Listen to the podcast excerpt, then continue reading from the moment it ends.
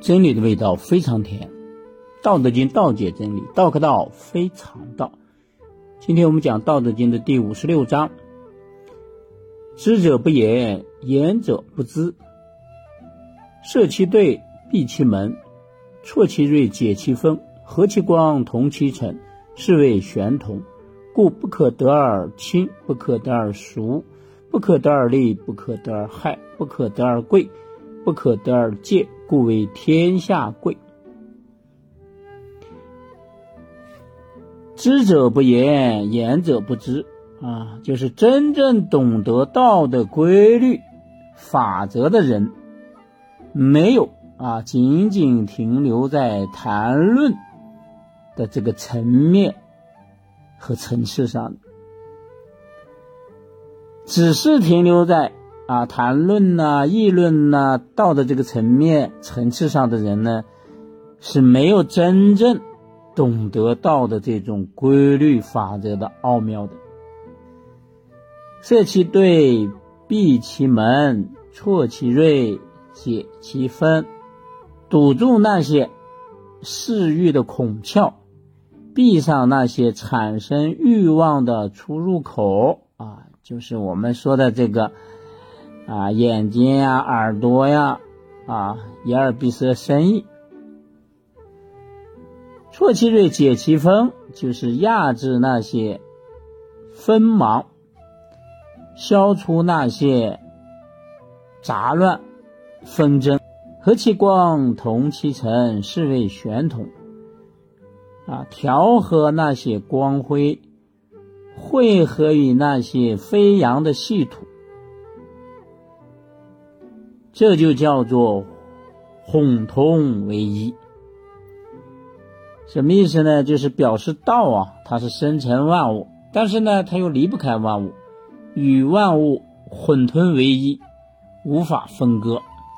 故不可得而亲，不可得而疏，不可得而利，不可得而害，不可得而贵，不可得而贱。原因是啊，不能得到就表现亲密，不能得到就产生疏远，不能得到就谋取利益，不能得到就带来祸害，不能得到就重视，不能得到就轻视。故为天下贵，所以呢，使天下的万物啊得以尊重。这段话的意思就是告诉我们，道啊，它的本源规律和法则是能够生成万物的，但是同时呢，它又隐藏于万物之中。他怎么做到的呢？哎，就是你只要做到以上这些不可啊，不可得而亲，不可得而疏，不可得而利，不可得而害，不可得而贵，不可得而贱。你只要做到了这个，就是达到了与万物混沌为一的这种玄同的状态，所以你才能被天下万物所尊重。那我们人也是这样。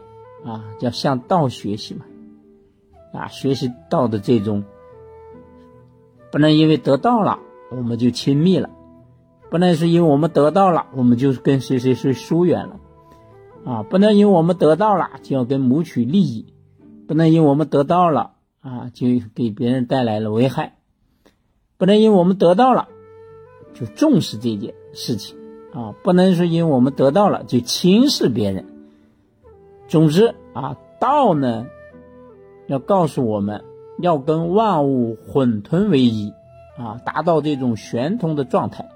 你只有达到这种状态，你才能够被天下万物所尊重。